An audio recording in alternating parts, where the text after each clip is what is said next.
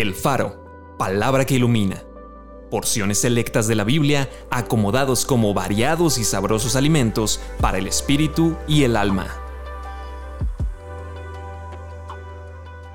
Marzo 11. El Señor te bendiga y te guarde.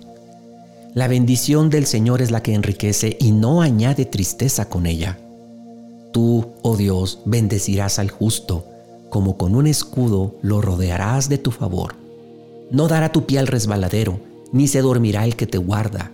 He aquí, no se adormecerá ni dormirá el que guarda a Israel. El Señor es tu guardador, el Señor es tu sombra tu mano derecha, el Señor te guarda de todo mal, Él guardará tu alma, el Señor guardará tu salida y tu entrada, desde ahora y para siempre. Yo, Dios, la guardo cada momento la regaré, la guardaré de noche y de día para que nadie la dañe. Padre Santo, a los que me has dado, guárdalos en tu nombre. Cuando estaba con ellos en el mundo, yo los guardaba en tu nombre. A los que me diste, yo los guardé.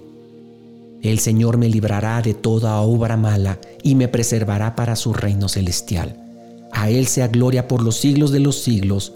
Amén. Vamos a orar. A ti recurro, Señor, para salvación. A ti recurro para protección y yo seré librado. Gracias porque tú no eres el que pones tropiezos en mi vida. Yo entiendo que es mi adversario el diablo, el que me quiere venir a robar, matar y destruir.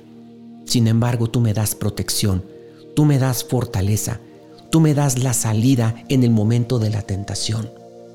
Yo me aferro a ti, yo me tomo de ti, Señor desde temprano en la mañana hasta el anochecer, y aún sabiendo que durante mis horas de sueño tú me guardas. Gracias. Amén.